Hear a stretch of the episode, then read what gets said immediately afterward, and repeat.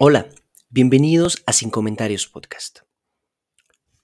Hoy comenzaremos con una recomendación de una persona que ha estado escuchando el podcast.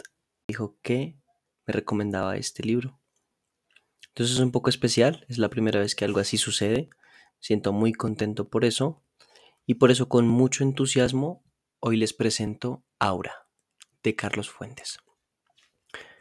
Creo que eso sería un poco más apropiado en este caso, la siguiente introducción. Hola, bienvenidos a Sin Comentarios Podcast. El hombre caza y lucha, la mujer intriga y sueña. Es la madre de la fantasía, de los dioses. Posee la segunda visión, las alas que le permiten volar hacia el infinito del deseo y de la imaginación. Los dioses son como los hombres, nacen y mueren sobre el pecho de una mujer. Jules Michelet.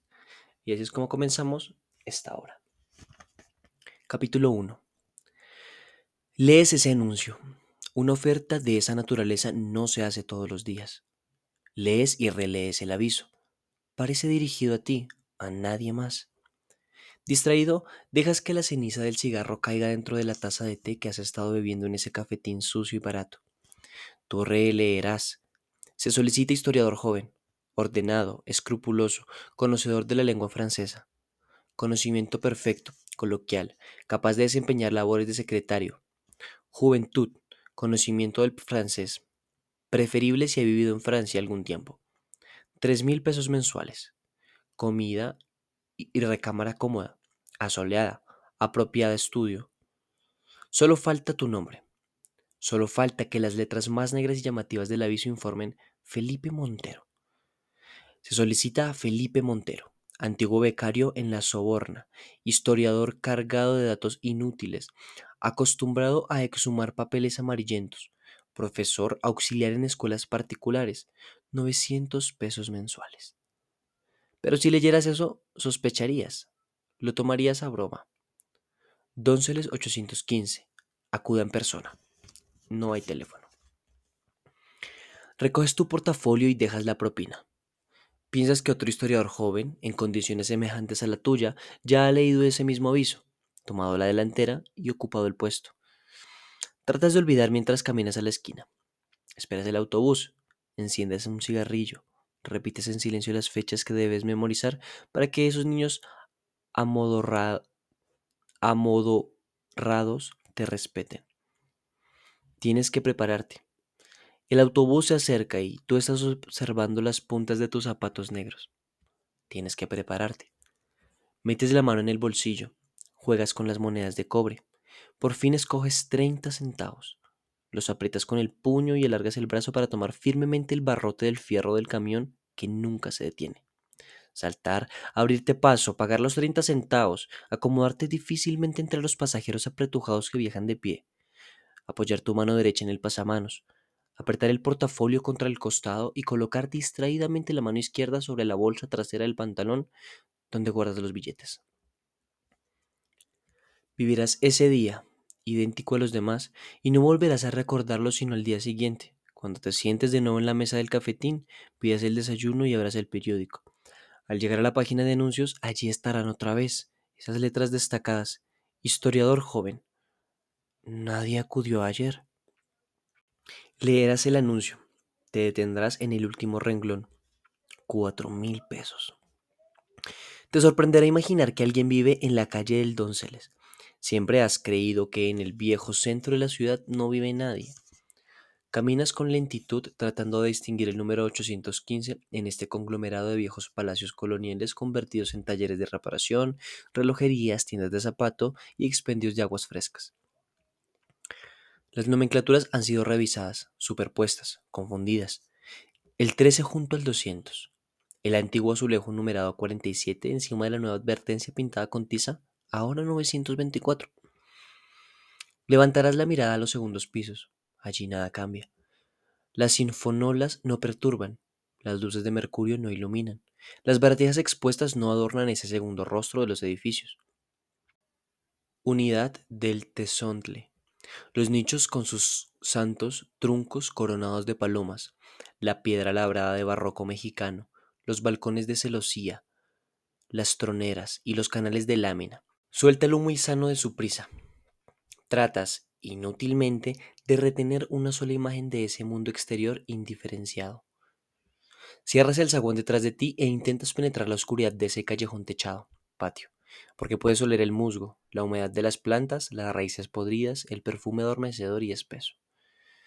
Buscas en vano en luz que te guíe, buscas la caja de fósforos en la bolsa de tu saco, pero esa voz aguda y cascada te advierte desde lejos. No, no es necesario, le ruego. Camine trece pasos hacia el frente y encontrará la escalera a su derecha. Suba, por favor. Son veintidós escalones. Cuéntelos. Trece. Derecha. Veintidós. El olor de la humedad de las plantas podridas te envolverá mientras marcas tus pasos. Primero sobre las baldosas de piedra, enseguida sobre esa madera crujiente, fofa por la humedad y el encierro. Cuentas en voz baja hasta 22 y te detienes. Con la caja de fósforos entre las manos, el portafolio apretado contra las costillas, tocas esa puerta que huele a pino viejo y húmedo. Buscas una manija. Terminas por empujar y sentir. Ahora, un tapete bajo tus pies. Un tapete delgado, mal extendido, que te hará tropezar y darte cuenta de la nueva luz, grisácea y filtrada que ilumina ciertos contornos. Señora, dices con una voz monótona porque crees recordar una voz de mujer. Señora, ahora a su izquierda, la primera puerta.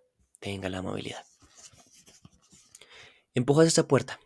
Ya no esperas que alguna se cierre propiamente. Ya sabes que todas son puertas de golpe y las luces dispersas se trenzan en tus pestañas, como si atravesaras una tenue red de seda. Solo tienes ojos para esos muros de reflejos desiguales, donde parpadean docenas de luces.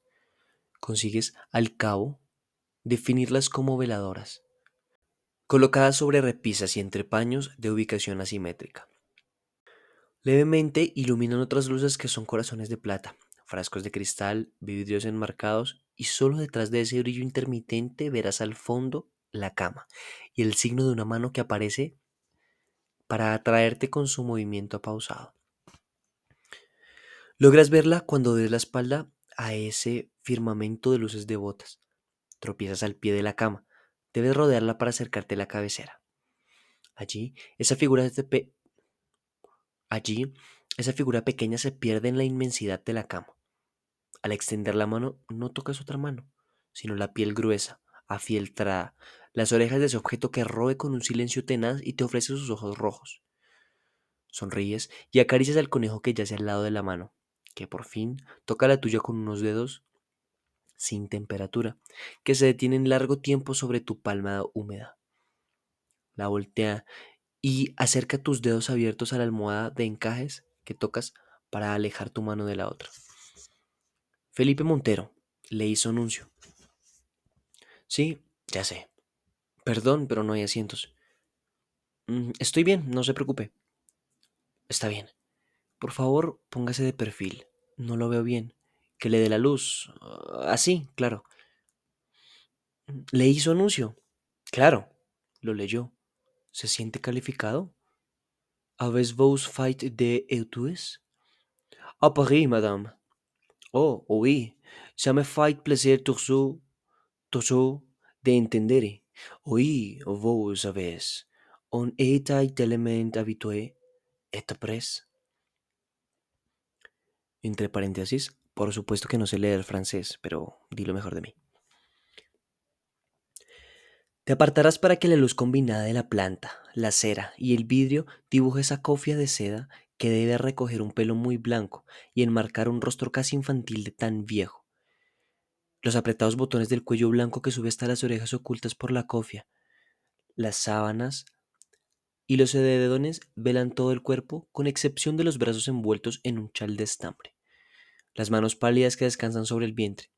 Solo puedes fijarte en el rostro, hasta que un movimiento del conejo te permite desviar la mirada y observar con disimulo esas migajas, esas costras de pan regajadas sobre los edredones de seda roja, raídos y sin lustre. Voy al grano. No me quedan muchos años por delante, señor Montero, y por eso he preferido violar la costumbre de toda una vida y colocar ese anuncio en el periódico. Sí, por, por eso estoy aquí. Sí, entonces acepta. "Mm, bueno, desearía saber algo más. Naturalmente, es usted curioso. Ella te sorprenderá observando la mesa de noche, los frascos de distinto color, los vasos, las cucharas de aluminio, los cartuchos alineados de las píldoras y comprimidos, los demás vasos manchados de líquidos blancuzcos que están dispuestos en el suelo al alcance de la mano de la mujer recostada sobre esta cama baja. Entonces te darás cuenta que esta es una cama apenas elevada sobre el ras del suelo, cuando el conejo salta y se pierde en la oscuridad. Le ofrezco cuatro mil pesos. Sí, e- eso dice el aviso de hoy. Ah, entonces ya salió. Sí, ya salió. Se trata de los papeles de mi marido, el general Llorente. Deben ser ordenados antes de que muera. Deben ser publicados. Lo he decidido hace poco. Y el propio general no se encuentra capacitado para... Murió hace 60 años, señor. Son sus memorias inconclusas. Deben ser completadas antes de que yo muera. Mm, Pero yo le informaré de todo. Usted aprenderá a redactar al estilo de mi esposo. Le bastará ordenar y leer los papeles para sentirse fascinado por esa prosa, por esa transparencia, esa... esa... Sí, sí, comprendo. Saga, Saga. ¿Dónde está Ichisaga? ¿Quién? Mi compañía. Mm, ¿El conejo? Sí, volverá. Levantarás los ojos que habías mantenido bajos, y ella ya habrá cerrado los labios, pero esa palabra volverá. Vuelves a escucharla como si la anciana la estuviese pronunciando en ese momento. Permanecen inmóviles. Tú miras hacia atrás. Te ciega el brillo de la corona parpadeante de objetos religiosos. Cuando vuelves a mirar a la señora sientes que sus ojos se han abierto desmesuradamente y que son claros, líquidos, inmensos, casi del color de la córnea amarillenta que los rodea, de manera que solo el punto negro de la pupila rompe esa claridad perdida. Minutos antes, en los pliegues gruesos de los párpados caídos como para proteger esa mirada que ahora vuelve a esconderse, a retraerse, piensas, en el fondo de su cueva seca. Entonces se quedará usted. Su cuarto está arriba. Allí sí entra luz. Quizás, señora, mm, sería mejor que no le importunara. Yo puedo seguir viviendo donde siempre y revisar los papeles en mi propia casa. Mis condiciones son que viva aquí. No queda mucho tiempo. Mm, no sé. Aura. La señora se moverá por la primera vez desde que tú entraste a su recámara. Al extender otra vez su mano, tú sientes esa respiración agitada a tu lado, y entre la mujer y tú se extiende otra mano que toca los dedos de la anciana. Miras a un lado y la muchacha está allí. Esa muchacha que no alcanzas a ver desde el cuerpo de cuerpo entero, pero que está tan cerca de ti, y su aparición fue imprevista, sin ningún ruido, ni siquiera los ruidos que se escuchan, pero que son reales, pero que recuerdan inmediatamente porque a pesar de todo son más fuertes que el silencio que los acompañó. Le dije que regresaría. ¿Quién? Aura, mi compañera, mi sobrina. Buenas tardes. La joven inclinará la cabeza y la anciana, al mismo tiempo que ella, remendará el gesto. Ese es el señor Montero. Va a vivir con nosotras. Te moverás unos pasos para que la luz de las velas no te ciegue. La muchacha mantiene los ojos cerrados, las manos cruzadas sobre un muslo. No te mira. Abre los ojos poco a poco como si temiera fulgores en la recámara. Al fin, podrás ver esos ojos de mar que fluyen, se hacen espuma, vuelven a la calma verde, vuelven a inflamarse como una ola. Tú los ves y te repites que no es cierto, que son unos hermosos ojos verdes idénticos a todos los hermosos ojos verdes que has conocido o podrás conocer. Sin embargo, no te engañas, esos ojos fluyen, se transforman como si te ofrecieran un paisaje que solo tú puedes adivinar y desear. Ah, sí, voy a vivir con ustedes. Capítulo 2. La anciana sonreirá, incluso reirá con su timbre. Agudo. Y dirá que le agrada tu buena voluntad y que la joven te mostrará tu recámara, mientras tú piensas en el sueldo de cuatro mil pesos, el trabajo que puede ser agradable porque a ti te gustan esas tareas meticulosas de investigación, que excluyen el esfuerzo físico, el traslado de un lugar a otro, los encuentros inevitables y molestos con otras personas. Piensas en todo esto al seguir los pasos de la joven. Te das cuenta de que no la sigues con la vista, sino con el oído. Sigues el susurro de la falda, el crujido de una tafeta. Y estás ansiado, ya, a mirar nuevamente esos ojos. Asciendes detrás del ruido, en medio de la oscuridad, sin acostumbrarte aún a las tinieblas. Recuerdas que deben ser cerca de las seis de la tarde y te sorprende la inundación de luz de tu recámara. Cuando la mano de empuje la puerta, otra puerta sin cerradura, y enseguida se aparte de ella y te diga, aquí es su cuarto, lo esperamos a cenar dentro de una hora. Y se alejará con ese ruido de tafeta sin que hayas podido ver otra vez su rostro. Cierras, empujas.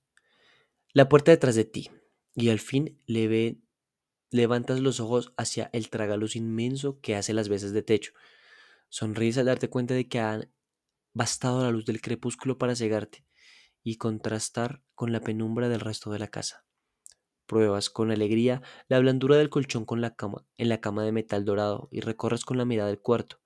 El tapete de lana roja, los muros empapelados, oro y oliva, el sillón de terciopelo rojo, la vieja mesa de trabajo, el nogal y cuero verde, la lámpara antigua de quinqué, luz opaca de tus noches de investigación, el estante clavado encima de la mesa, el alcance a tu mano, con los tomos encuadernados. Caminas hacia la otra puerta y al empujarla descubres un baño pasado de moda.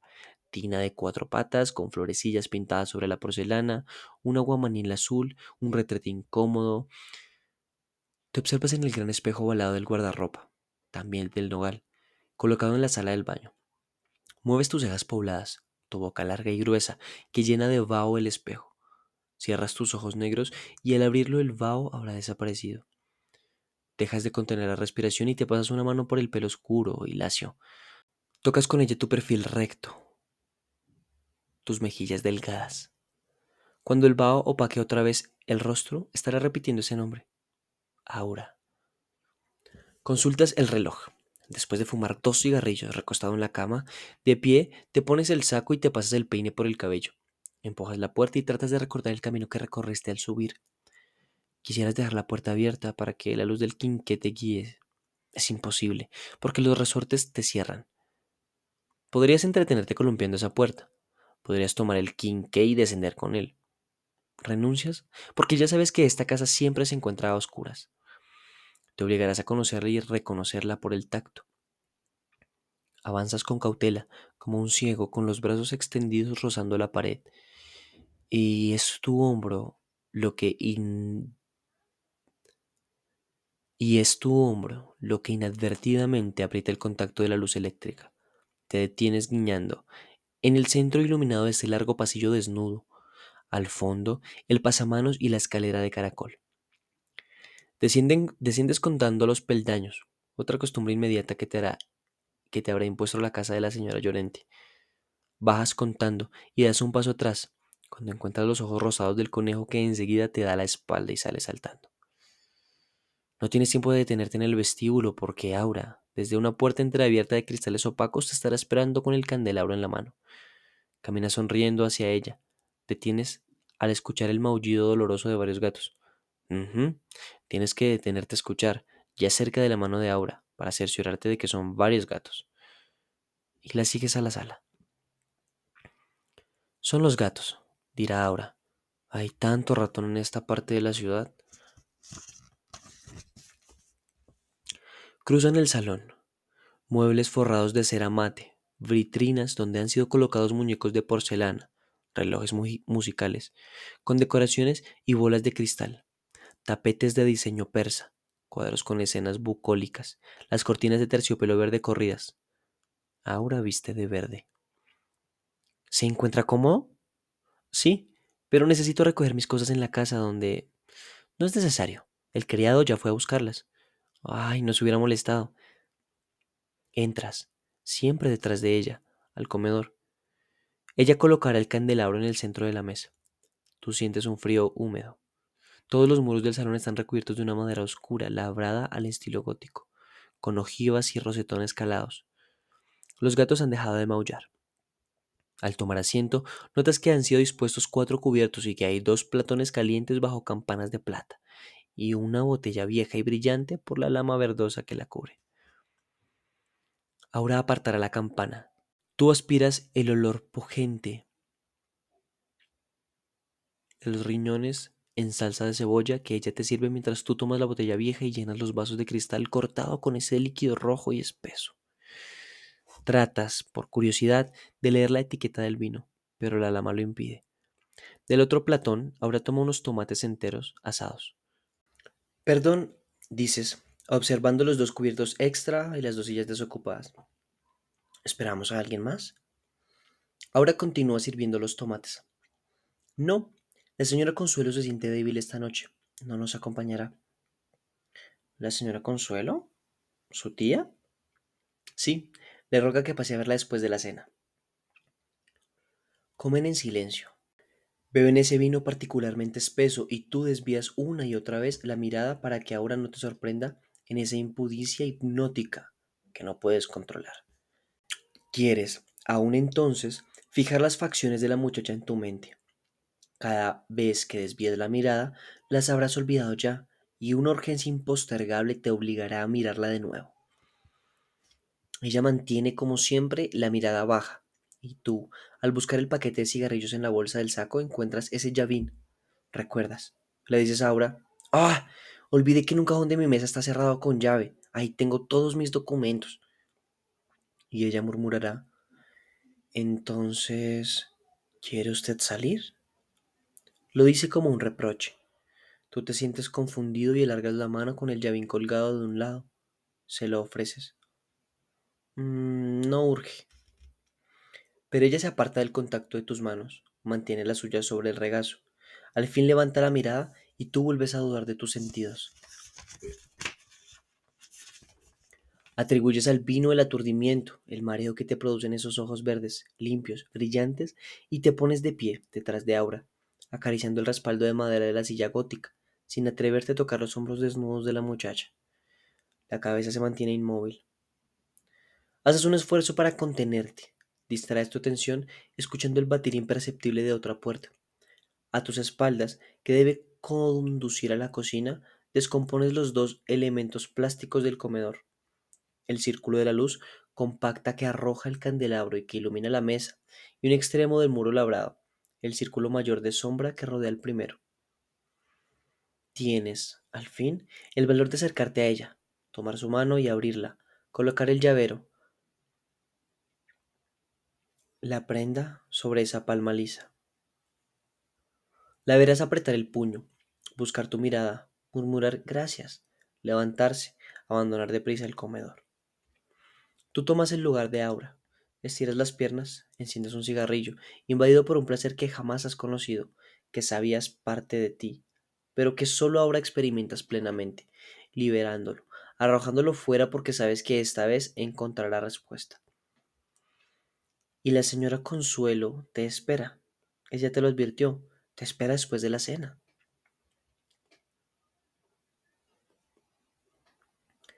Has aprendido el camino, Tomas el candelabro y cruzas la sala y el vestíbulo. La primera puerta, frente a ti, es la de la anciana. Tocas con los nudillos sin obtener respuesta. Tocas otra vez. Empujas la puerta. Ella te espera. Entras con cautela murmurando, Señora. Señora. Ella no te habrá escuchado, porque la descubres hincada ante ese muro de devociones, con la cabeza apoyada contra los puños cerrados. La ves de lejos, hincada, cubierta por ese camisón de lana burda, con la cabeza hundida en los hombros delgados.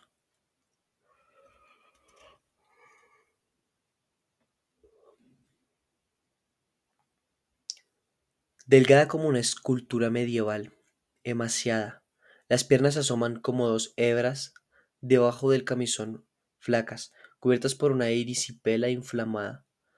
Piensas en el roce continuo de la tosca lana sobre la piel, hasta que lleva, ella levanta los puños y pega al aire sin fuerzas, como si librara una batalla contra las imágenes, que al acercarte empiezas a distinguir. Cristo, María, San Sebastián, Santa Lucía, el Arcángel Miguel, los demonios sonrientes, los únicos sonrientes en esta iconografía del dolor y del cólera.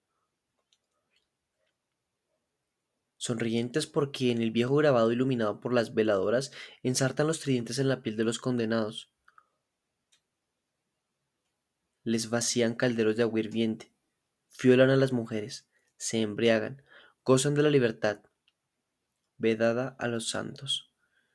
Te acercas a esa imagen central, rodeada por las lágrimas de la dolorosa, la sangre del crucificado, el gozo de Luzbel, la cólera del arcángel, las vísceras conservadas en un frasco de alcohol, los corazones de plata, la señora Consuelo, de rodillas, amenaza con los puños, balbucea las palabras que, ya cerca de ella, puedes escuchar.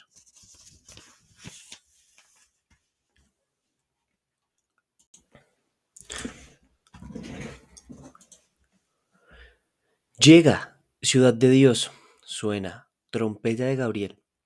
Ay, pero cómo tarda en morir el mundo. Se golpearía el pecho hasta derrumbarse, frente a las imágenes y a las veladoras, con un acceso de tos. Tú la tomas de los codos, la conduces dulcemente hacia la cama. Te sorprendes del tamaño de la mujer, casi una niña doblada, corcovada, con la espina dorsal vencida. Sabes que, de no ser por tu apoyo, tendría que regresar a gatas a la cama. La recuestas en el gran lecho de migajas y edredones viejos. La cubres, esperas a que su respiración se regularice, mientras las lágrimas involuntarias le corren por las mejillas transparentes. Perdón, perdón, señor Montero. A las viejas solo nos queda el placer de la devoción. Oh, páseme el pañuelo, por favor. La señorita Aura me dijo, sí, exactamente. No quiero que perdamos tiempo. Debe Debe empezar a trabajar cuanto antes. Gracias. Trate usted de descansar. Gracias.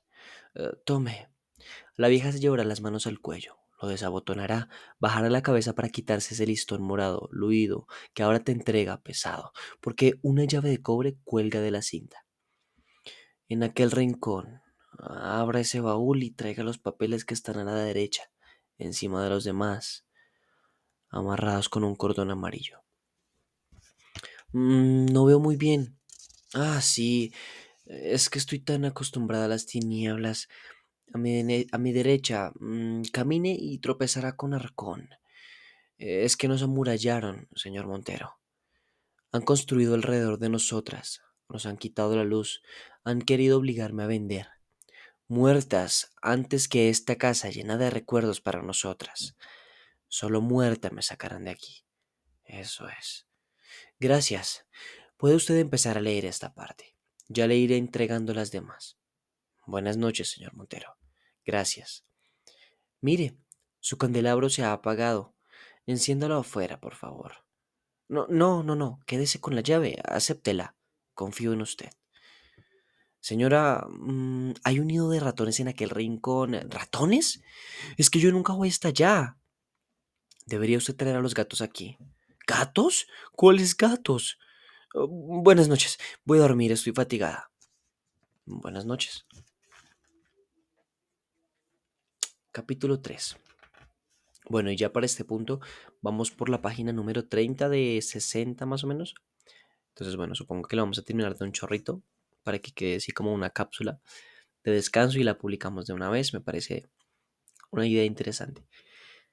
Eh, también, por supuesto, hay que mencionar que este libro eh, es el señor Carlos Fuentes.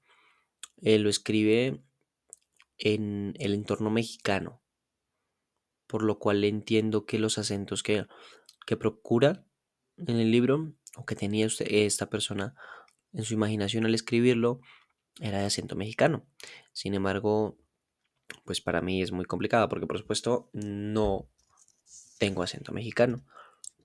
Entonces, bueno, eh, con esa aclaración, continuamos, página 29, capítulo 3.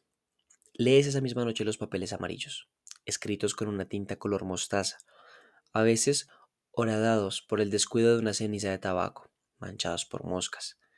El francés del general Llorente no goza de las excelencias que su mujer le ha atribuido. Tú dices que tú puedes mejorar considerablemente el estilo, apretar esa narración difusa de los hechos pasados. La infancia en una hacienda oaxaqueña. ¿Oaxaqueña? Mm, no sé. Del siglo XIX. Los estudios militares en Francia, la amistad con el duque de Morny, con el círculo íntimo de Napoleón III, el regreso a México en el Estado Mayor de Maximiliano, las ceremonias y las veladas del imperio, las batallas, el derrumbe, el cerro de las campanas, el exilio en París. Nada que no hayan contado otros. Te desnudas pensando en el capricho deformado de la anciana, en el falso valor que atribuye a estas memorias. Te cuestas sonriendo, pensando en tus cuatro mil pesos. Duermes, sin soñar, hasta que el chorro de luz te despierta a las seis de la mañana, porque ese techo de vidrios no posee cortinas. Te cubres los ojos con la almohada y tratas de volver a dormir. A los diez minutos olvidas tu propósito y caminas al baño, donde encuentras todas tus cosas dispuestas en una mesa, tus escasos trajes colgados en el ropero. Has terminado de afeitarte cuando ese maullido implorante y doloroso destruye el silencio de la mañana. Llega a tus oídos con una vibración atroz, rasgándote de imploración. Intentas ubicar su origen. Abres las puertas que dan al corredor y allí no lo escuchas. Esos maullidos se cuelan desde lo alto, desde el tragaluz. Trepas velozmente a la silla y de la silla a la mesa del trabajo, y apoyándote en el librero puedes alcanzar el tragaluz y abrir uno de sus vidrios. Elevarte con esfuerzo y clavar la mirada en ese jardín lateral es ese cubo de tejos y zarzas enmarañados donde cinco, seis, siete gatos, no puedes contarlos, no puedes sostenerte allí más de un segundo. Encadenados unos con otros, se revuelcan envueltos de fuego, desprenden un humo opaco, un color de pelambre incendiado. Dudas al caer sobre la butaca si en realidad has visto eso. Quizás solo uniste esa imagen con los maullidos espantosos que persisten. Disminuyen. Al cabo terminan. Te pones la camisa, pasas un papel sobre las puntas de tus zapatos negros y escuchas esta vez el aviso de la campana que parece recorrer los pasillos de la casa y acercarse a tu puerta. Te asomas al corredor. Ahora camina con esa campana en la mano. Inclina la cabeza al verte. Te dice que el desayuno está listo. Tratas de detenerla. Ahora ya descenderá por la escalera de caracol tocando la campana pintada de negro, como si se tratara de levantar a todo un hospicio, a todo un internado. La sigues, en mangas de camisa, pero al llegar al vestíbulo ya no la encuentras. La puerta de la recámara de la anciana se abre a tus espaldas. Alcanzas a ver la mano que asoma detrás de la puerta, apenas abierta. Colocas esa porcelana en el vestíbulo y se retira cerrando de nuevo. En el comedor encuentras tu desayuno servido, esta vez solo un cubierto. Comes rápidamente, regresas al vestíbulo, tocas a la puerta de la señora Consuelo. Esa voz débil y aguda te pide que entres. Nada habrá cambiado. La oscuridad permanente, el fulgor de las veladoras y los milagros de, palta, de plata. Buenos días, señor Montero. ¿Durmió bien? Sí, leí esta tarde. La dama agitará una mano como si deseara alejarte. No, no, no. No me adelante su opinión. Trabaje sobre sus papeles y cuando termine le pasaré los demás. Está bien, señora. ¿Podría visitar el jardín? ¿Cuál jardín, señor Montero? el que está detrás de mi cuarto. En esta casa no hay ningún jardín. Perdimos el jardín cuando construyeron alrededor de la casa. Pensé que podría trabajar mejor al aire libre. En esta casa solo hay ese patio oscuro por donde entró usted. Allí mi sobrina cultiva algunas plantas de sombra, pero eso es todo. Mm, está bien, señora. Deseo descansar todo el día. Pase a verme esta noche. Está bien, señora. Revisas todo el día los papeles, pasando en limpio los párrafos que piensas retener, redactando de nuevo los que parecen débiles, fumando cigarrillo tras cigarrillo y reflexionando que debes espaciar tu trabajo para que la canonjía se prolongue lo más posible. Si lograras ahorrar por lo menos 12 mil pesos, podrías pasar cerca de un año dedicado a tu propia obra aplazada, casi olvidada. Tu gran obra de conjunto sobre los descubrimientos y conquistas españolas en América, una obra que resuma todas las crónicas dispersas, las haga inteligibles, encuentra las correspondencias entre las otras empresas y aventuras del siglo de oro, entre los prototipos humanos y el hecho de mayor renacimiento. En realidad, terminas por abandonar los tediosos papeles del militar imperio para alcanzar, para empezar la redacción de fichas y resúmenes de tu propia obra, el tiempo corre solo, y al escuchar de nuevo la campana consultas tu reloj. Te pones el saco y bajas al comedor. Ahora ya estará sentada. Esta vez la cabecera la ocupará la señora Llorente, envuelta en su chal y en su camisón, colocada con su cofia, agachada sobre el plato. Pero el cuarto cubierto también está puesto. Lo notas de pasada ya que no te preocupa. Si el precio de tu futura libertad creadora es aceptar todas las manías de esta señana, puedes pagarlo sin dificultad. Tratas, mientras la ves absorber la sopa, de calcular su edad. Hay un momento en el cual ya no es posible distinguir el paso de los años. La señora Consuelo desde hace tiempo pasó esa frontera. El general no la menciona en lo que llevas leído de memorias, pero si el general tenía 42 años en el momento de la invasión francesa y murió en el 1901, 40 años más tarde, habría muerto de 82. Se habría casado con la señora Consuelo después de la derrota de Querétaro y el exilio, pero ella habría sido una niña entonces. Las fechas te confundirán, porque ya la señora estaba hablando, con ese murmullo agudo, leve, ese chirreo de pájaro. Le está hablando a Aura y tú escuchas atento a la comida esa enumeración plana de quejas, dolores, sospechas de enfermedades, más quejas sobre el precio de las medicinas, la humedad de la casa. Quisieras intervenir en la, en la conversación doméstica preguntando por el criado que recogió ayer tus cosas, pero el que nunca has visto, el que nunca sirve la mesa. Lo preguntaría si de repente no te sorprendiese que ahora hasta ese momento no hubiese abierto la boca y comiese con esa fatalidad mecánica como si esperara un impulso ajeno a ella para tomar la cuchara, el cuchillo, partir los riñones. Sientes en la boca otra vez esa dieta de riñones, por lo visto la preferida de la casa, y llevárselos a la boca. Mira rápidamente de la tía a la sobrina y de la sobrina a la tía, pero la señora Consuelo en ese instante tiene todo movimiento y al mismo tiempo ahora dejas el cuchillo sobre el plato y permanece inmóvil. Tú recuerdas que una fracción de segundo antes la señora Consuelo hizo lo mismo. Permanecen varios minutos en silencio, tú terminando de comer, ellas inmóviles como estatuas, mirándote comer. Al cabo la señora dice, me he fatigado, no debería comer en esta mesa. Ven, ahora, acompáñame a la recámara.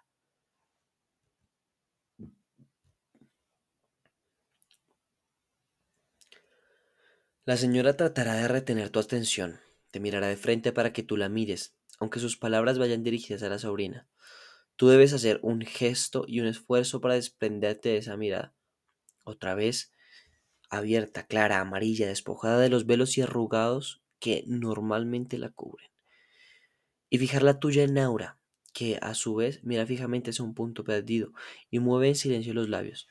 Se levanta con actitudes similares a las que tú asocias con el sueño, toma de los brazos a la anciana jorobada y la conduce lentamente fuera del comedor.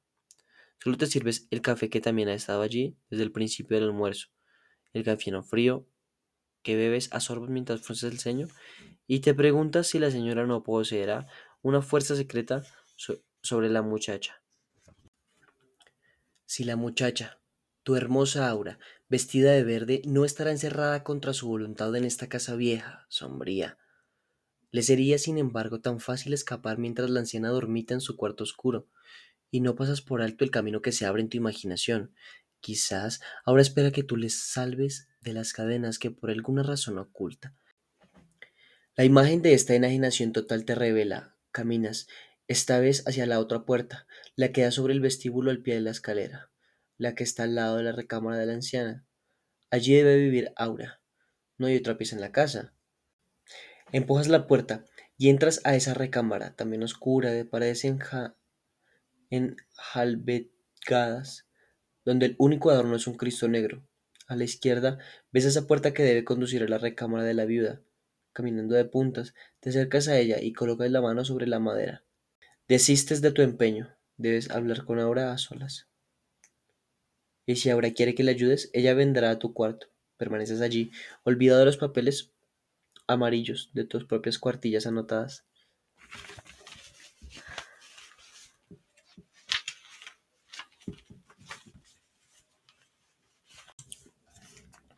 Pensando solo en la belleza inacible de tu aura.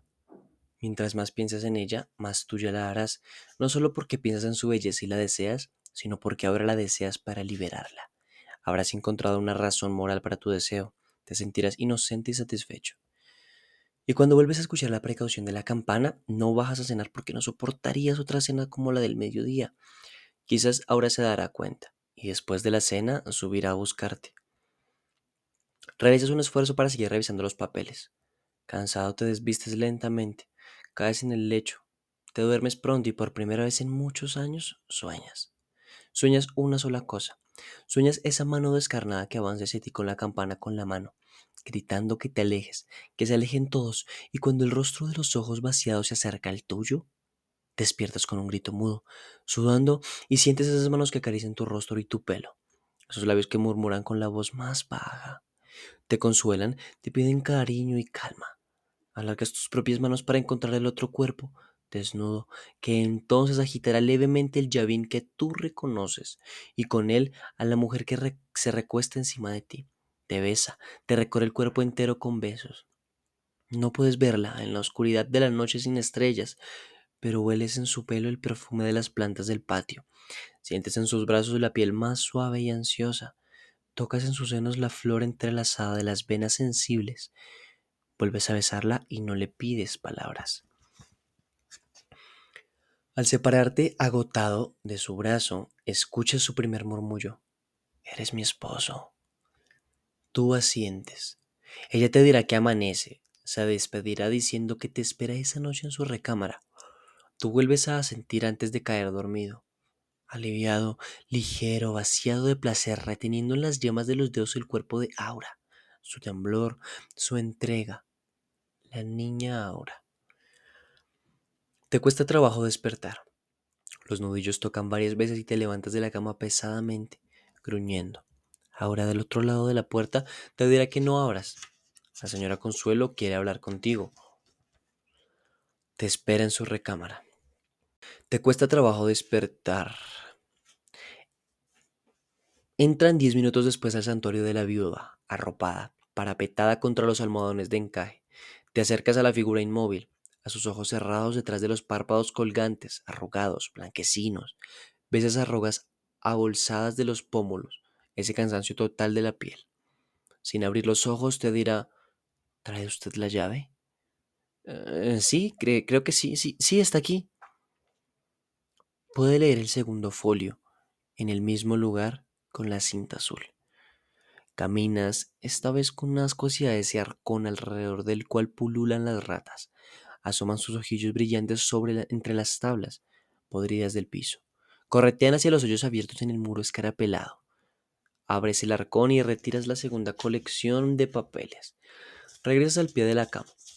La señora Consuelo acaricia su conejo blanco. De la garganta abotonada de la encina surgirá ese cacareo sordo. ¿No le gustan los animales? No, no particularmente. Quizás porque nunca he tenido uno. Son buenos amigos, buenos compañeros, sobre todo cuando llegan la vejez y la soledad. Sí, así debe ser. Son seres naturales, señor Montero, seres sin tentaciones. Eh, ¿Cómo dijo que se llamaba? ¿La coneja? Saga. Sabia, sigue sus instintos, es natural y libre. Creí que era conejo. Ah, usted no sabe distinguir todavía. Mm, bueno, lo importante es que no se sienta usted sola. Quieren que estemos solas, señor Montero, porque dicen que la soledad es necesaria para alcanzar la santidad. Se han olvidado de que en la soledad es la tentación más grande. No le entiendo, señora. Ah, mejor, mejor. Puede usted seguir trabajando.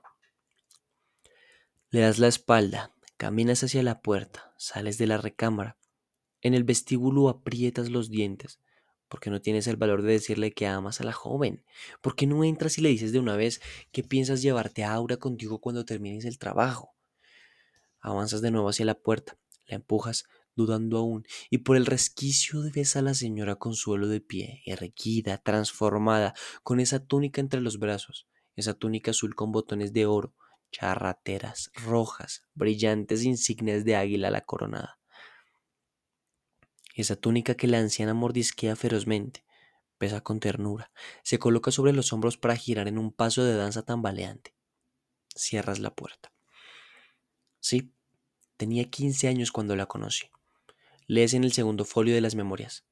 Él avait 15 ans lorsque j'ai el continue et si, je le diré, ce sont sex jokes words Kind und Fate ma perdition.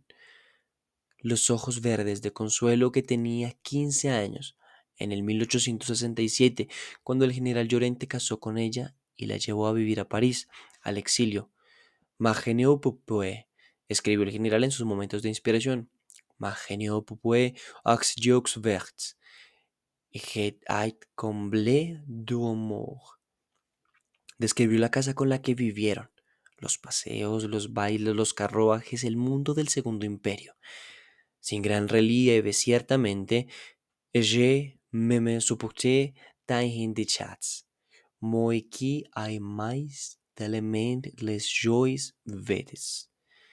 Un día la encontró abierta de piernas, con la crinolina levantada por delante, martirizando a un gato, y no supo llamarle la atención porque le pareció que tú que pensás ya d'une façon si inocente, par pur enfatigué, e incluso lo excitó el hecho de manera que esa noche la amó. Si le das crédito a tu lectura con una pasión hiperbólica, parece que tú m'avais dit que torturer les chats été les manières et toi de rendre notre amour favorable par un sacrifice symbolique. Habrás calculado, la señora Consuelo tendrá hoy 109 años. Cierras el folio. 49 al morir su esposo. Tu sais y venti a Villiers, dulce consuelo, tu rose drapée dans des velours verts, verts comme tes jeux. J'ai pensé que tu serais tu Jones Vele, me me dans cent ans. Siempre vestida de verde, siempre hermosa, incluso dentro de 100 años. Tú esi fue ta que no fue que ne fedáis tú pais pobres tor genue. Capítulo 4 Sabes al cerrar de nuevo el folio que por eso vive. Ahora en esta casa para perpetuar la ilusión de la juventud y la belleza de la pobre anciana enloquecida. Ahora encerrada como un espejo, como un ícono más de ese muro religioso, cuajado de milagros, corazones preservados, demonios y santos imaginados. Arrojas los papeles a un lado y desciendes, sospechando el único lugar donde ahora podrá estar en las mañanas, el hogar que le habrá asignado esta vieja ávara. La encuentras en la cocina, sí, en el momento en el que degüella un macho cabrío. El vapor que surge del cuello abierto, el olor de sangre derramada, los ojos duros y abiertos del animal te dan náuseas. Detrás de esa imagen se pierde la de una aura mal vestida, con el pelo revuelto, manchada de sangre, que te mira sin reconocerte, que continúa su labor de carnicero. Le das la espalda. Esta vez hablarás con la anciana. Le echarás en cara su codicia, su tiranía abominable. Abres de un empujón la puerta y la ves, detrás del velo de luces, de pie, cumpliendo su, su oficio de aire. La ves con las manos en movimiento extendidas en el aire una mano extendida y apretada como si realizara un esfuerzo para detener algo, la otra apretada en torno a un objeto de aire, clavado una y otra vez en el mismo lugar.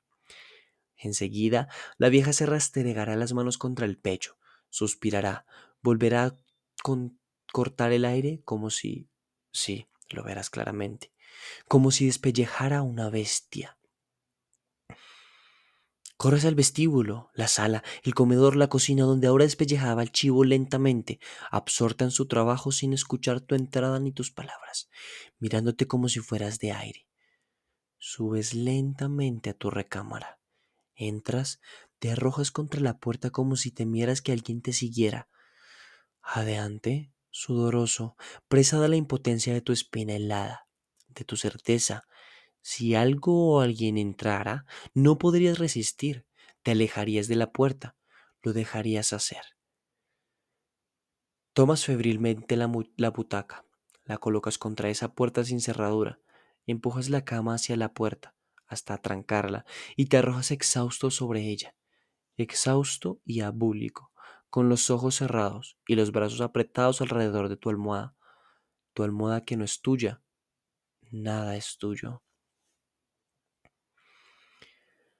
Caes en ese sopor Caes hasta el fondo de ese sueño, que es tu única salida, tu única negativa a la locura. Está loca, está loca.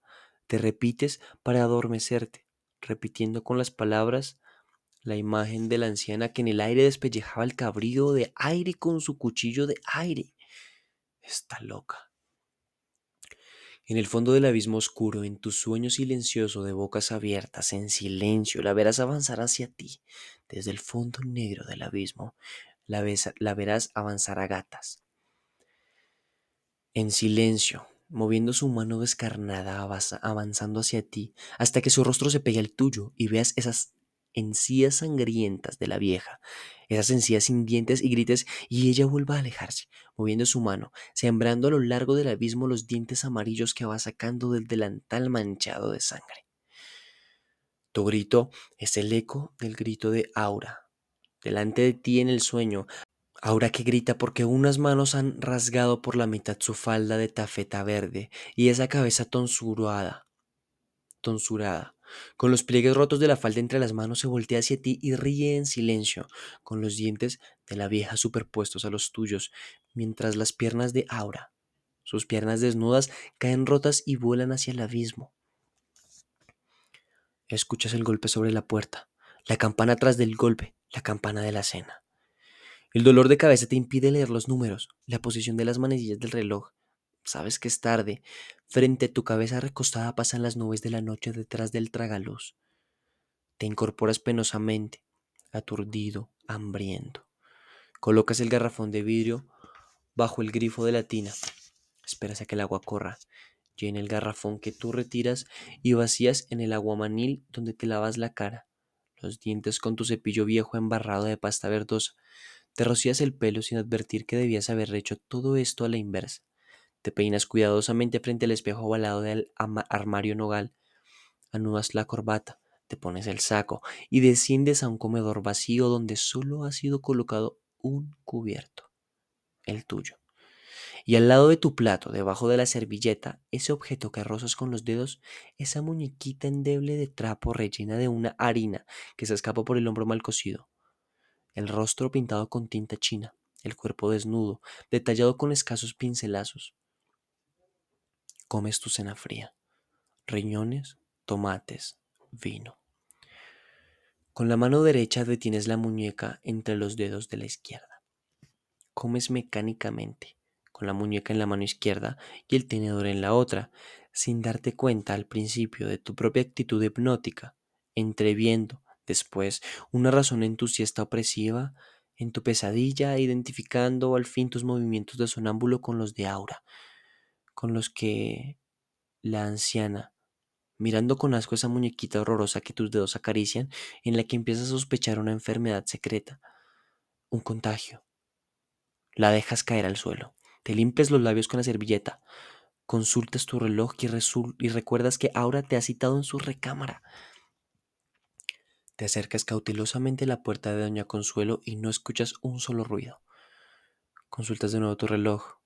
Apenas son las nueve. Decides bajar a tientas a ese patio techado, sin luz, que no has vuelto a visitar desde que lo cruzaste, sin verlo el día de tu llegada a esta casa. Tocas las paredes húmedas, lamosas, aspiras el aire perfumado y quieres descomponer los elementos de tu olfato, reconocer los aromas pesados, suntuosos que te rodean. El fósforo encendido ilumina parpadeando ese patio estrecho y húmedo, embaldosado, en el cual crecen de cada lado las plantas sembradas sobre los márgenes de tierra rojiza y suelta.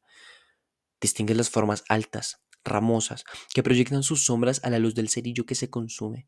Te quema los dedos, te obliga a encender uno nuevo para terminar de reconocer las flores, los frutos, los tallos que recuerdas mencionados en crónicas viejas, las hierbas olvidadas que crecen olorosas, adormiladas, las hojas anchas, largas, hendidas, vellosas del beleño, el tallo sarmentoso de flores amarillas por fuera, rojas por dentro, las hojas acorazonadas y agudas de la, dulce, de la dulcámara, la pelusa cenicienta del gordolobo, sus flores espingadas, el arbusto ramoso del embómin, el, el, el arbusto ramoso del embónimo y sus flores blanquecinas, la belladona, cobran vida a la luz de tu fósforo. se mecen con sus sombras mientras tú recreas los usos de este herbario que dilata las pupilas, adormece el dolor, alivia los partos, consuela, fatiga la voluntad, consuela con una calma voluptuosa. Te quedas solo con los perfumes cuando el tercer fósforo se apaga. Subes con pasos lentos al vestíbulo, vuelves a pegar el oído a la puerta de la señora Consuelo. Sigues sobre las puntas de los pies a la de Aura. La empujas sin dar aviso y entras a esa recámara desnuda, donde un círculo de luz ilumina la cama. El gran crucifijo mexicano, la mujer que avanzará hacia ti cuando la puerta se cierre. Aura vestida de verde, con esa bata de tafeta por donde asoman, al avanzar hacia ti la mujer, los muslos color de luna. La mujer, repetirás al tenerla cerca, la mujer, no la muchacha de ayer, la muchacha de ayer, cuando toque sus dedos, su talle, no podía tener más de 20 años. La mujer de hoy, y acaricia su pelo negro y suelto y su mejilla pálida, parece de 40. Algo se ha endurecido entre ayer y hoy alrededor de los ojos verdes. El rojo de los labios se ha oscurecido fuera de su forma antigua, como si quisiera fijarse en una mueca alegre, en una sonrisa turbia, como si alternara, a semejanza de esa planta del patio, el sabor de la miel y el de la amargura. No tienes tiempo de pensar más. Siéntate en la cama, Felipe. Mm, sí. Vamos a jugar. Tú no hagas nada. Déjame hacer todo a mí. Sentado en la cama, tratas de distinguir el origen de esa luz difusa, opalina, que apenas te permite separar los objetos. La presencia de aura, de la atmósfera dorada que los envuelve. Ella te habrá visto mirando hacia arriba, buscando ese origen. Por la voz, sabes que está arrodillada frente a ti. El cielo no es alto ni bajo, está encima y debajo de nosotros al mismo tiempo. Te quitará los zapatos, los calcetines y acariciará tus pies desnudos. Tú sientes el agua tibia que baña tus plantas, las alivia, mientras ella te lava con una tela gruesa. Dirige miradas furtivas al Cristo de madera negra. Se aparta por fin de tus pies, te toma de la mano, se prende unos capullos de violeta al pelo suelto, te toma entre los brazos y canturrea esa melodía, ese vals que tú bailas con ella al susurro de su voz, girando al ritmo lentísimo, solemne que ella te impone, ajeno a movimientos ligeros de sus manos, que te sabotonan la camisa y te acarician el pecho, buscan tu espalda, se clavan en ella. También tú murmuras esa canción sin letra, esa melodía que surge naturalmente de tu garganta. Giran los dos cada vez más cerca del lecho. Tú sofocas la canción murmurada con tus besos hambrientos sobre la boca de Aura. Detienes la danza con tus besos apresurados sobre los hombros, los pechos de Aura. Tienes la bata vacía entre las manos. Aura, de cuclillas sobre la cama, coloca ese objeto contra los muslos. Cerrados, lo acaricia, te llama con la mano. Acaricia ese trozo de harina delgada. Lo quiebra sobre sus muslos, indiferentes a las migajas que ruedan por sus te ofrece la mitad de la oblea que tú tomas. Llevas a la boca al mismo tiempo que ella, deglutes con dificultad. Caes sobre el cuerpo desnudo de Aura, sobre sus brazos abiertos, extendidos de un extremo al otro de la cama. Igual que el Cristo negro que cuelga del muro con su faldón de seda escarlata, sus rodillas abiertas, su costado herido, su corona de brezos montada sobre la peluca negra enmarañada, entreverada con lentejuela de plata ahora se abrirá como un altar. Murmuras el nombre de Aura al oído de Aura. Sientes los brazos llenos de la mujer contra tu espalda. Escucha su voz tibia en tu oreja. ¿Me querrás siempre? Siempre, Aura. Te amaré para siempre. ¿Siempre? ¿Me lo juras? Te lo juro. Aunque envejezca, aunque pierda mi belleza, aunque tenga el pelo blanco, siempre, mi amor, siempre. Aunque muera Felipe, me amará siempre, aunque me muera, siempre, siempre, te lo juro, nada puede separarme de ti. Ven, Felipe, ven. Buscas al despertar la espalda de Aura y solo tocas esa almohada caliente aún y las sábanas blancas que te envuelven. Murmuras de nuevo su nombre. Abres los ojos. La ves sonriendo de pie, al pie de la cama, pero sin mirarte a ti. La ves caminar lentamente hacia ese rincón de la recámara, sentarse en el suelo, colocar los brazos sobre las rodillas negras que emergen de la oscuridad que tú tratas de penetrar, acariciar la mano arrugada que se adelanta del fondo de la oscuridad cada vez más clara, a los pies de la anciana señora Consuelo, que está sentada en ese sillón que tú notas por primera vez. La señora Consuelo, la que te sonríe cabeceando, que te sonríe junto a Aura, que mueve la cabeza al mismo tiempo que la vieja. Las dos te sonríen, te agradecen. Recostado, sin voluntad, piensas que la vieja ha estado todo el tiempo en la recámara. Recuerda sus movimientos, su voz, su danza, por más de que te digas que no ha estado allí. Las dos se levantarán a un tiempo, consuelo de la silla, ahora del piso. Las dos te darán la espalda, caminarán pausadamente hacia la puerta que comunica con la recámara de la anciana. Pasarán juntas al cuarto donde tiemblan las luces colocadas frente a las imágenes. Cerrarán la puerta detrás de ellas. Te dejarán dormir en la cama de Aura.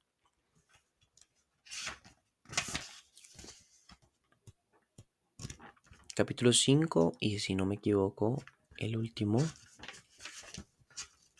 Parece que sí.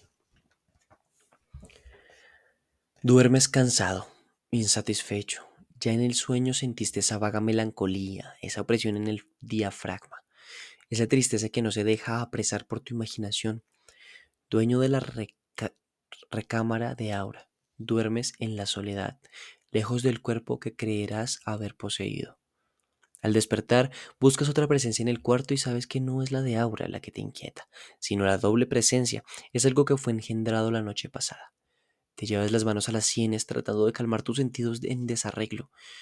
Esa tristeza vencida te insinúa en voz baja, en el recuerdo inacible de la premonición que buscas tu otra mitad, que la concepción estéril de la noche pasada engendró tu propio doble. Y ya no piensas, porque existen cosas más fuertes que la imaginación.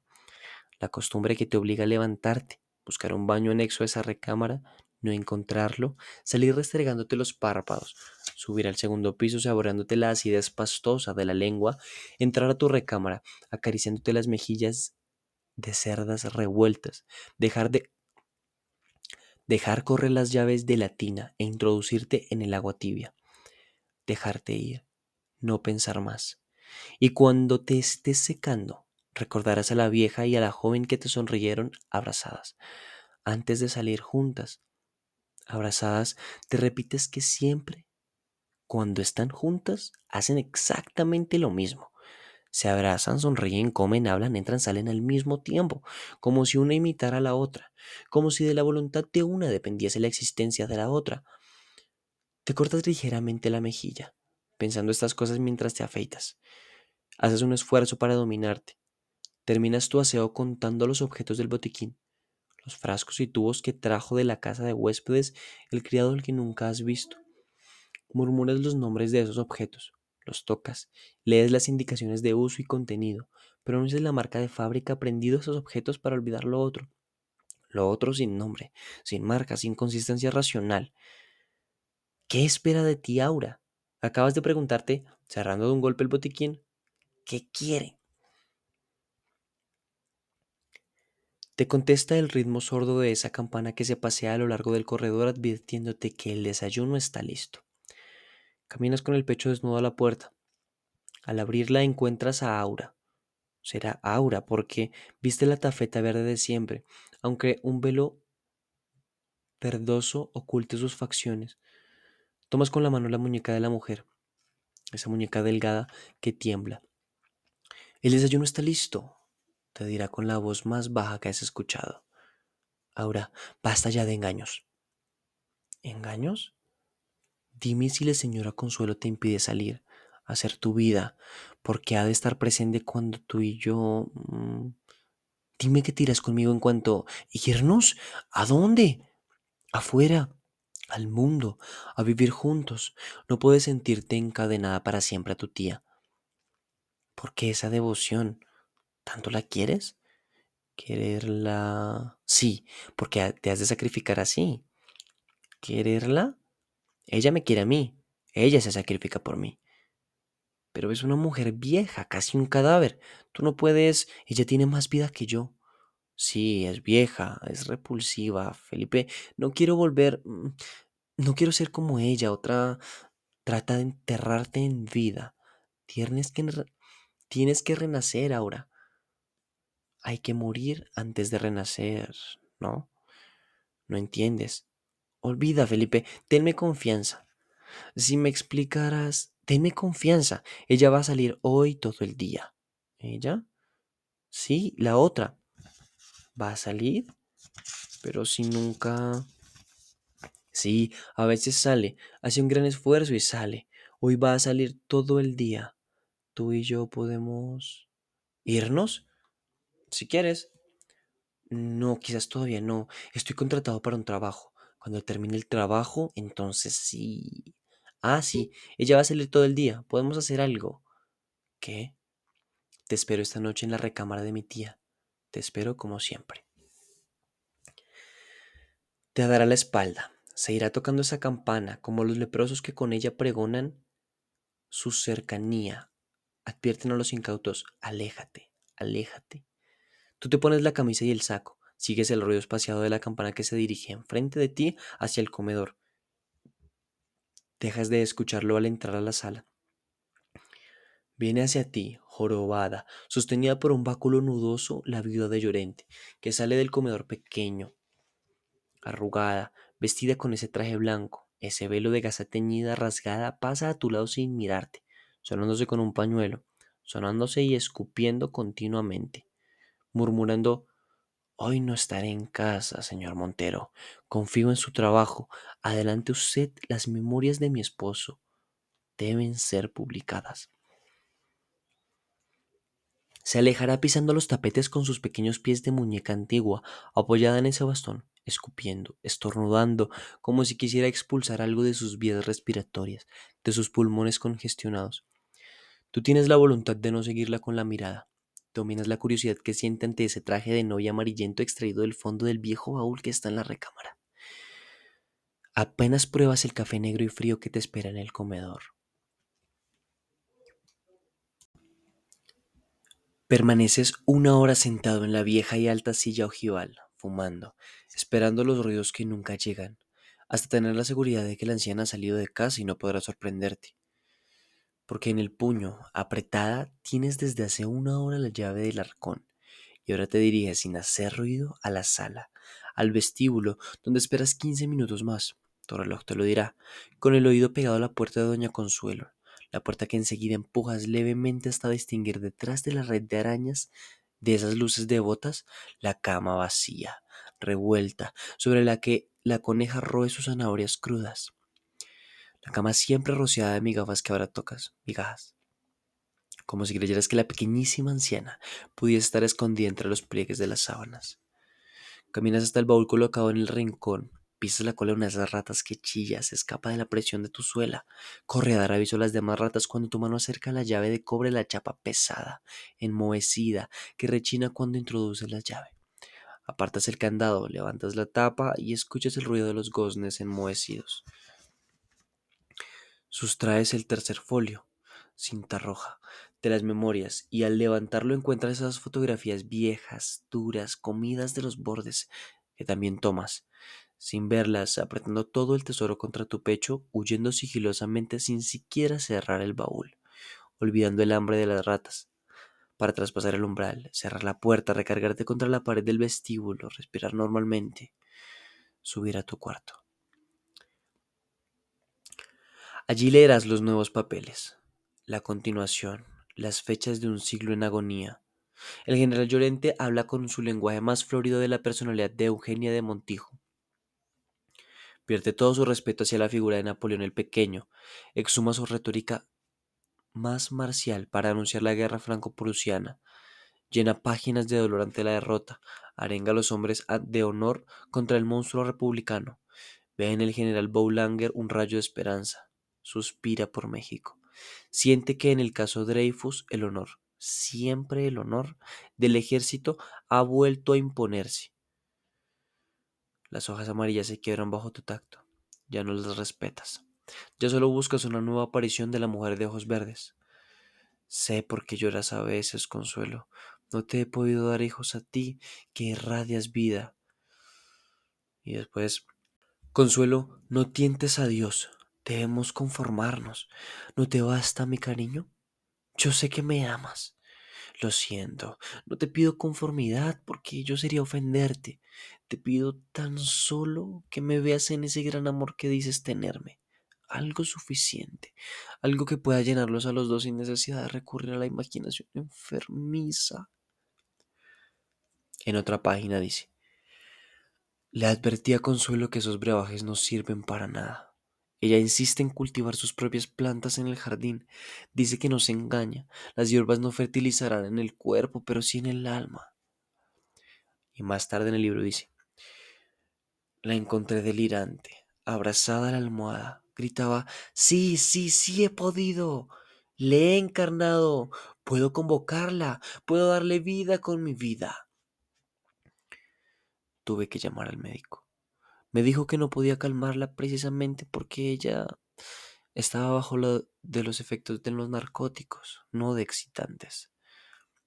Y al final, hoy la descubrí, en la madrugada, caminando sola y descalza a lo largo de los pasillos. Quise detenerla. Pasó sin mirarme, pero sus palabras mm, iban dirigidas hacia mí. No me detengas, dijo. Voy hacia mi juventud. Mi juventud viene hacia mí. Entra ya, está en el jardín, ya llega. Consuelo, pobre Consuelo. Oh, consuelo, también el demonio fue un ángel antes. No habrá más. Allí terminan las memorias del general Llorente. Consuelo, le demon ausi etait un ángel avant. Y detrás de la última hoja los retratos. El retrato de ese caballero anciano vestido de militar. La vieja fotografía con las letras en una esquina. Moulin Photograph. 35 Boulevard Haussmann. Y la fecha 1894. Y la fotografía de Aura. De Aura con sus ojos verdes, su pelo negro recogido en bucles, reclinada sobre esa columna dórica, con el paisaje pintado al fondo, el paisaje de Loreley en el Rin, el traje abotonado hasta el cuello, el pañuelo en la mano, el polizón, aura y la fecha 1876, escrita con tinta blanca y detrás, sobre el cartón doblado del daguerrotipo, esa letra de araña. Fight pour notre dixième anniversaire de mariée y la firma con la misma letra, Consuelo Llorente.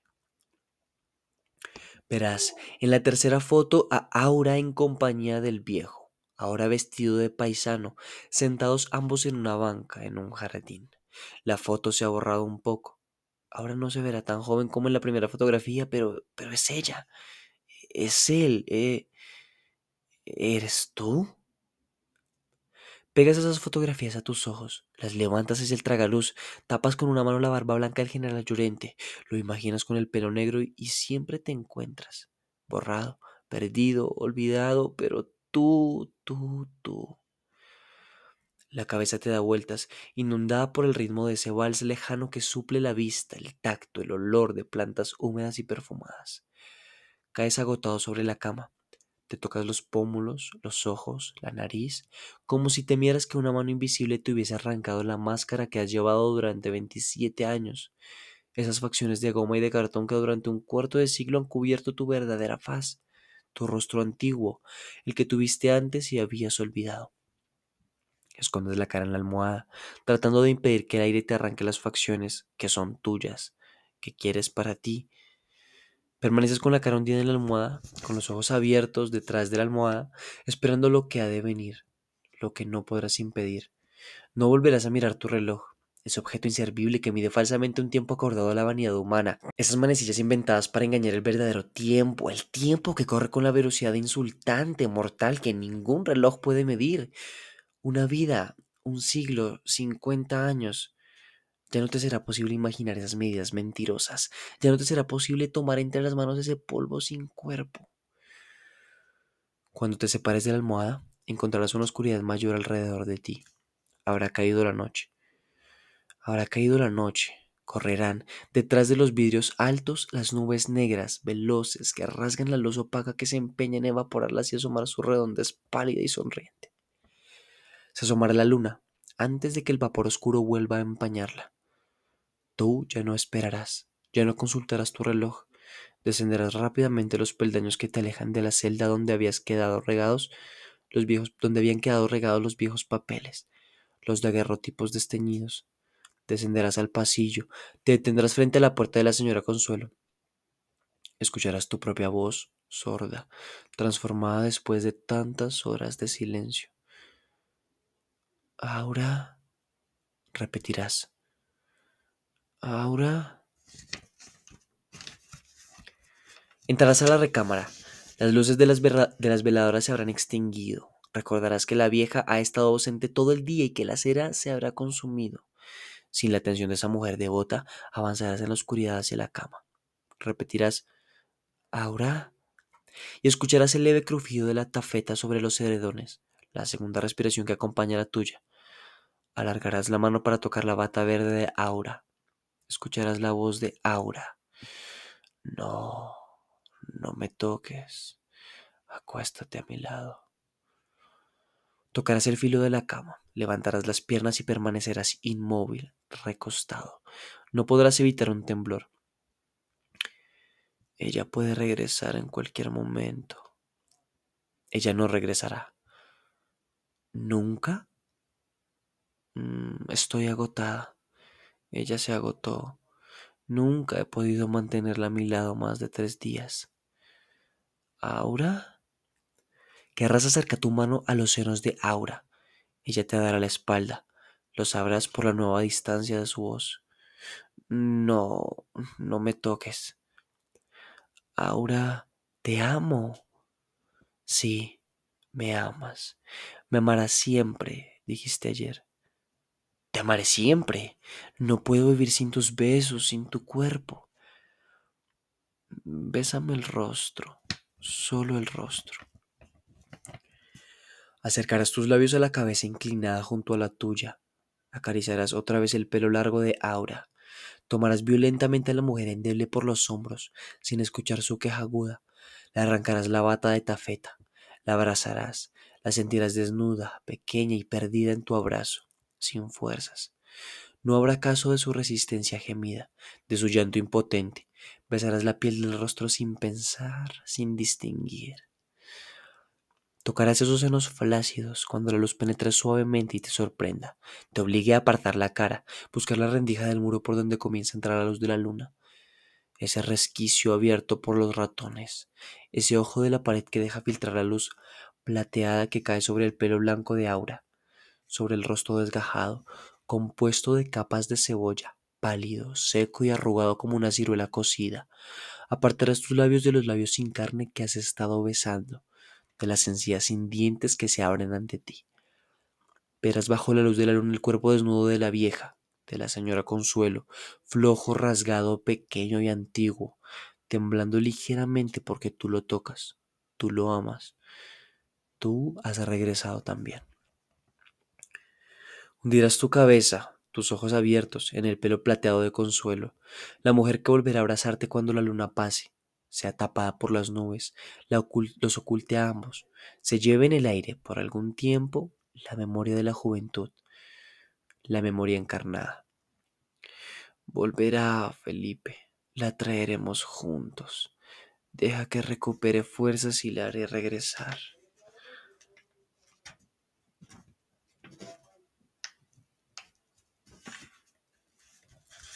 Y esa fue Aura.